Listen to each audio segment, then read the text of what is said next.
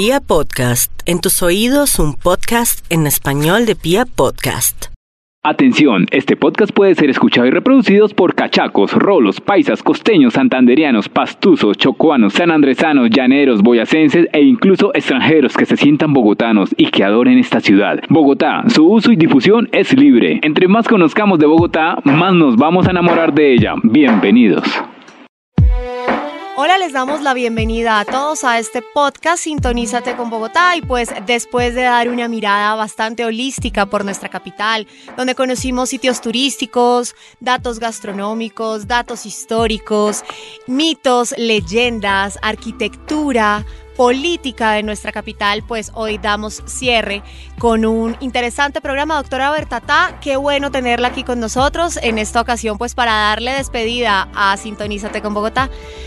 Chirria, muchísimas gracias por invitarme, pero a mí el programa de hoy, así sea el último, me parece maravilloso porque es una cosa que es demasiado cachaca, más cachaca que Monserrate, como dicen por ahí. Sí, doctora Bertata, justamente hoy vamos a hablar de esos cerros tutelares de la capital de la República, esos cerros que siempre nos están acompañando, que han visto tanta historia. Y para eso nos acompaña el profesor Germán Mejía, él es historiador y profesor de la Universidad Javeriana. Profesor, ¿cómo me le va? Gracias por estar en Sintonízate con Bogotá. Ah, muchas gracias por la invitación. Será siempre un agrado estar con ustedes y por supuesto hablar de Bogotá. Señor profesor, historiador, para mí es un verdadero honor, pero yo quiero empezar a hablar por el cerro más lindo de todos, el Cerro de Monserrate y su iglesia. ¿Por qué surge el nombre de Monserrate y cómo es que terminamos teniendo una iglesia trepada por allá? El, sí, y el nombre, el nombre surge por nuestra Virgen de, eh, por la Virgen de Monserrate, es una Virgen catalana, eh, un culto asociado a, a, una Virgen en, Cataluña, tiene una particularidad y es que es una, una, una Virgen de piel oscura. Y los primeros conquistadores y con la, con la llegada de las primeras órdenes religiosas va a llegar ese culto a la Virgen de Monserrate. Está asociada a las montañas y por eso se va a pensar que este cerro, que es particularmente interesante a, los que están llegando a Bogotá, los españoles, en el siglo XVI, van a ver ahí una especie de cerro mágico ah, propenso para un sitio de culto y se lo van a dedicar a la Virgen de Monserrate. Lo que es simpático es que en el siglo siguiente, en el siglo XVII, se pierde la tradición del, del, del culto a la Virgen de Monserrate y se va a cambiar por la del Señor Caído. Y por eso el, el, el, culto principal de Monserrate, que es el Señor Caído, no tiene que ver con el nombre del cerro, que es la Virgen de Monserrate. Ah, bueno, pero entonces siempre me he preguntado desde chiquita, en esa época, estamos hablando siglo XVI, XVII, ¿cómo hacen para subir y bajar materiales si ni funicular existía? ¿Cómo se hizo esa iglesia? El, bueno, lo importante es que inicialmente no hay una iglesia, lo máximo que hubo fue una, una, una, una ermita construida con techo de paja y con adobe, o sea, con materiales que estaban en el mismo sitio, y ese no fue mayor problema. Ahora, el cerro siempre se subió por donde hoy suben los que van a hacer ejercicio, por el camino a Monserrate. De hecho, a lo, a lo largo del camino siempre hubo a estas personas extrañas, los eremitas, personas que se retiraban y se eh, vivían una vida en solitario, medio medio rezanderos, medio monjes, medio personas que eran raras. Y sí hay una tradición de que existían varias de esas en unas como cuevas a lo largo del camino, pero siempre hubo un camino que subía y lo que no hubo fue una iglesia de gran construcción, sino hasta llegar al, al, al, al siglo XX cuando se va a construir había una, una, iglesia anterior, se van a subir los materiales a pie, pero la gran remodelación es ah, comenzando el siglo XX que se construye la iglesia que hoy vemos actualmente. Profesor, algunos, bueno, alrededor de Monserrate hay mucho mito que no sé si usted conozca. Algunos dicen que la escultura del Señor caído le crece el pelo que cuando han tratado de bajar la estatua pesa más que cuando la suben. Y dicen además que las parejas de novios que visitan el santuario nunca se casan. Y que entre Bogotá y Monserrate existe un punto en el que sale el sol y marca el camino para llegar al dorado. Pero, mijita, adicionalmente a eso uno ve unas prácticas que así uno sea cachaco de pura cepa, uno no se acostumbra. Profesor, ¿de dónde sale esta cosa de subir arrodillado el cerro y de subir con los ojos vendados? ¿De dónde sale esa tradición? Esa tradición es muy vieja en el mundo católico, de hecho la tienen otras religiones también, y tiene dos motivos principales, o pedir un favor o dar agradecimiento por un favor concedido. Eh, la imagen es milagrosa, eh, la, la, del Señor caído, y por lo tanto, si se le va a pedir algo, hay que hacer un sacrificio para que sea escuchado, y si fue escuchado, se hace un sacrificio en agradecimiento. Y la, la, la, lo, lo, difícil de la promesa que se haga tiene que ver con, con, con, lo difícil del favor que se está pidiendo. Entonces, si uno dice subir de rodillas a Monserrat, el favor fue realmente grande eh, y, y, va en esa proporción. Pero no es lo único. Si ustedes van hoy en día a, a, al santuario en Buga, ustedes ven cantidad de personas entrando de rodillas, como en muchos otros santuarios que hay en todo el mundo. Es, es esa la relación el, el sacrificio como aquella, aquel gesto para agradecer o para pedir algo a, a, a una, digamos, una imagen que se considera milagrosa porque es un canal directo con la Virgen o con un santo, o en fin, eh, porque no es la imagen la que hace el, el, el, el milagro, es aquel a, la, aquel a quien está representando la imagen. Pues claro, profesor, pero es que uno dice entrar a la, a la, a la iglesia de Uga, pues es que el favor debe ser más pequeñita porque subir el tremendo cerro de rodillas, el favor debe ser gigante, profesor. Digamos que tiene que ver directamente con los pecados que tiene que, que, que calmar, entonces e, esa relación es directa. Sí, los, los, bogotanos entonces como que muy pecadores, profesor. Eh. Pero otra pregunta, uno va a Monserrate y ve que el Via Crucis está por fuera por fuera de la iglesia, cosa muy extraña que, que ocurre en otras iglesias del mundo, porque está por fuera. El Via Crucis siempre es una procesión, eso parece que ocurre generalmente dentro de la iglesia. El Via Crucis se reza en Semana Santa y se hace el recorrido por la iglesia, se tiene ese carácter procesional. Nosotros hemos convertido el Via Crucis como en un adorno de las paredes de la iglesia, pero, pero esa no es su función. Su función es recordar toda la pasión, la muerte y la resurrección dentro de la iglesia, que eso es el, el, el culto principal. Que esté dentro, que esté fuera, no es lo importante, lo importante es que esté el Via Crucis. Entonces, encontrarlo en los atrios eh, era común. En muchas iglesias coloniales nuestras en América, eh, hay, hay, hay, uh, el, el, Via Crucis se rezaba por fuera. Eh, es más, los atrios tenían las capillas posas, pequeñas capillas a, eh, afuera de la iglesia, que tienen que ver también con, pasos en el, en el atrio. Uh, nosotros tenemos pocas capillas posas, pero la de, la de Sutat su tatausa, eh, todavía las tiene, en fin, eh, pero son mucho más comunes en México y en otras partes de América. Eh, en Monserrate tiene el carácter procesional, se hace hacia afuera para que haya un recorrido una procesión que es la que va recordando en cada uno de sus pasos lo que fue la pasión, muerte y, resurrección de Cristo. Profesor Mejía, hay una cosa maravillosa que hay en Monserrate que a mí me encantan los restaurantes, hay uno francés. ¿Cómo es que llegan esos restaurantes hasta allá arriba? Pues es una cosa loquísima. ¿Por qué? ¿Por qué surgen? Y yo creo que Monserrate va a tener una evolución entrando el siglo XX y es convertirse en un balcón a la ciudad. Cuando se coloca el funicular en 1925-22, lo va a hacer el arzobispado, ah, empieza a darle una función a Monserrate eh, paralela. Uno es el santuario y el culto alrededor del, del Señor caído, y otro es, es una ventana a Bogotá eh, desde la cual se contempla la ciudad y va a atraer, por lo tanto, visitantes de la ciudad y turismo a, a, a la ciudad.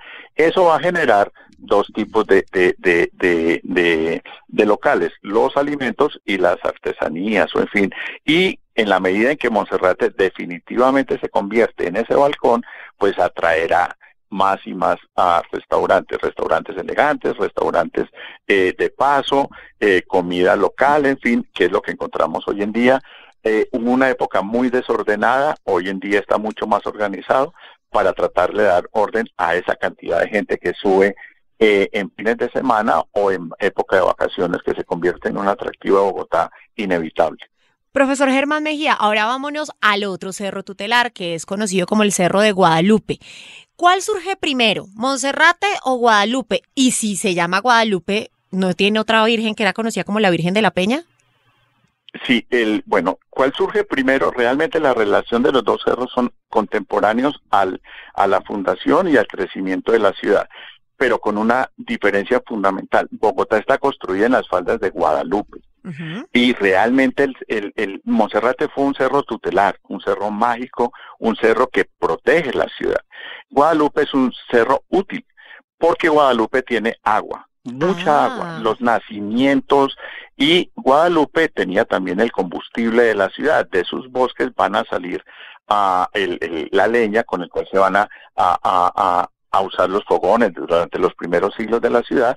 En Guadalupe hay carbón también, en esa parte de los cerros hay carbón y hay animales de casa. O sea, realmente la relación de Bogotá con Guadalupe es el cerro del cual la ha proveído de materiales de construcción, de combustible, en fin. Si tú te paras en la Plaza de Bolívar y miras a Oriente, tú ves al frente a Guadalupe y ves un poquito más lejano a Monserrate. Entonces la relación es distinta. Guadalupe fue un cerro útil, el cerro que provee a la ciudad de sus materiales, mientras que Monserrate provee a la ciudad de su seguridad, de su protección. Ah, Monserrate va a tener un culto temprano que es a la Virgen de Guadalupe, es una Virgen española, como la de Monserrate, como la de las Nieves, es un culto que está va, va a estar después, va a estar en, en, en, en, unida con el culto a la Guadalupe mexicana, que es la Virgen de, de, toda América, pero es que la de, la de, la de, la de México es española y la nuestra es española. Sucede algo en el, en el, yo no me acuerdo ya muy bien el momento, eh, creo que es en el siglo XVII o por ahí, que es la, la, la aparición de en una piedra de uh, la Sagrada Familia, una imagen que aparece el, el, como, como milagrosamente y es, y es vista por un, un mestizo, un indígena que está subiendo, o, el eterno cuento que se cae a un animal o algo así, y él en la búsqueda de aquello que se le cayó, se encuentra con la piedra y ve en ella la pintura de la Sagrada Familia. Y eso va a generar el culto a Nuestra Señora de la, de la Peña o la, a la, la Sagrada Familia, que es una basílica distinta. La de la Peña está abajo, hoy en día está a la altura de los laches, porque los ah. terremotos de finales del siglo XVIII ah, hicieron que se cayera la construcción inicial que había ahí y ah, que es el cerro de la de la Cruz que está está está yéndose hacia Guadalupe. Eh, hoy en día uno ve una cruz cuando si uno mira bien en entre, hacia el boquerón entre Guadalupe y el cerro que le queda al sur, hay un cerro con una cruz. Ese está señalando el sitio original. Pero hoy en día la Basílica de la Peña está, se llega en bus, en, en uno, uno entra, y, y, que, y que recomiendo que se vaya.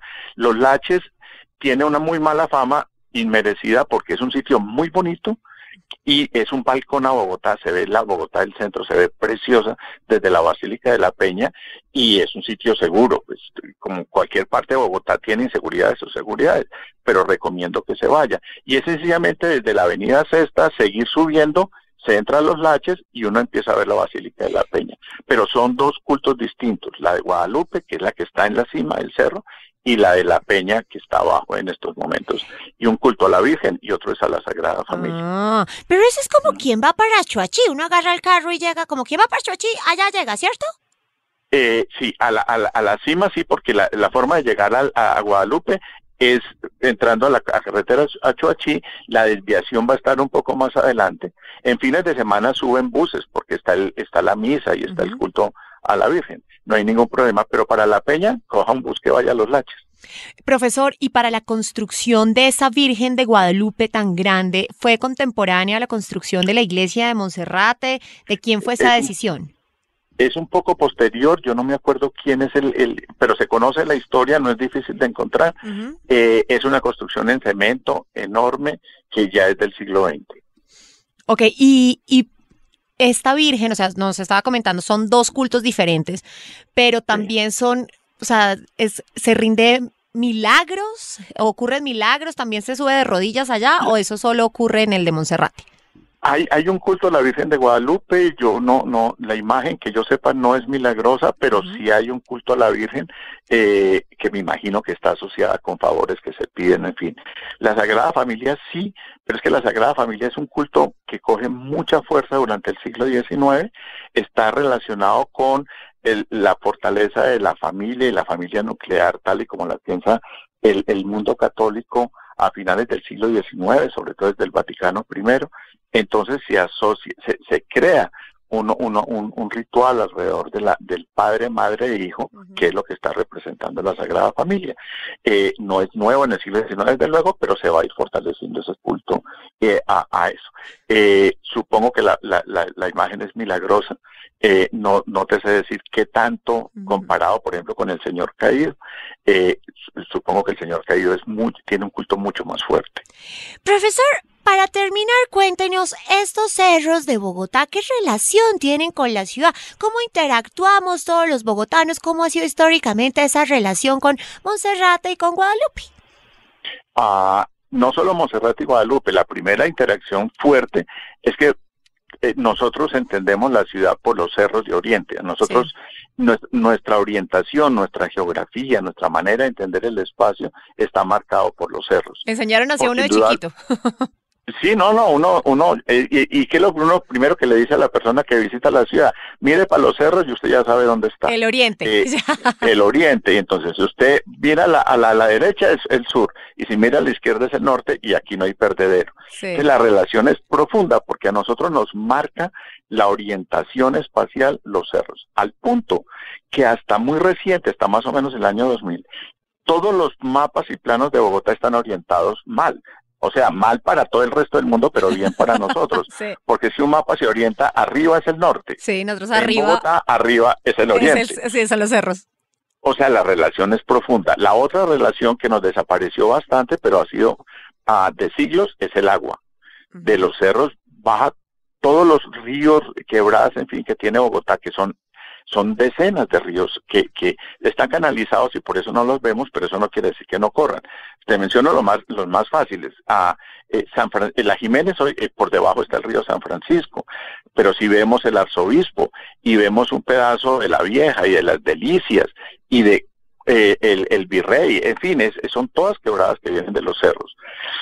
Algo que sí es importante saberlo es que el, el paisaje que vemos hoy en día verde es nuevo es de 1938 para acá, cuando la, la, ciudad y el acueducto empiezan a comprar y a reforestar los cerros, porque después de 300, eh, de 400 años de usar todos los materiales de los cerros, sobre todo la capa vegetal, los arbustos y todo eso, los cerros eran absolutamente piedra viva cuando se entraba el, cuando se entró el siglo XX. Estaban pelados. Claro. Cuando uno ve una fotografía vieja de Bogotá y mira los cerros, lo que uno ve es roca viva. Entonces, el paisaje es nuevo y eso, y, y de las cosas bellas de Bogotá es su fondo verde, pero que es una recuperación que se ha hecho sobre la ciudad. Luego, la relación con los cerros es toda. Esta ciudad sin sus cerros no existe. Pues profesor Germán Mejía, historiador y profesor de la Universidad Javeriana, muchísimas gracias por estar con nosotros en Sintonízate con Bogotá. Invite a los bogotanos a que, y a los turistas también, que visitemos estos cerros que son tan insignes de nuestra capital. Por supuesto, y que se puede visitar tanto desde abajo mirándolos como desde arriba recorriéndolos. Es, es, es, es uno de los valores de Bogotá, sin, sin duda. Y muchas gracias por la invitación. Es, es un gusto haber estado este rato conversando con ustedes. Y para todos los oyentes les damos infinitas gracias gracias por estar con nosotros durante estos 12 capítulos, para que todos se vayan sintonizando con Bogotá. La verdad, me da mucho guayabo dejarlos. Esperaremos, miraremos a ver si hacemos otra temporadita de cosas chéveres de nuestra ciudad. Carolina, muchas gracias por la invitación a todos los capítulos. Doctora Bertata, para nosotros fue un placer estar con todos los oyentes, hacer que amen más nuestra ciudad y a todos los extranjeros que nos visiten. Muchas gracias y recuerden siempre sintonizarse con Bogotá.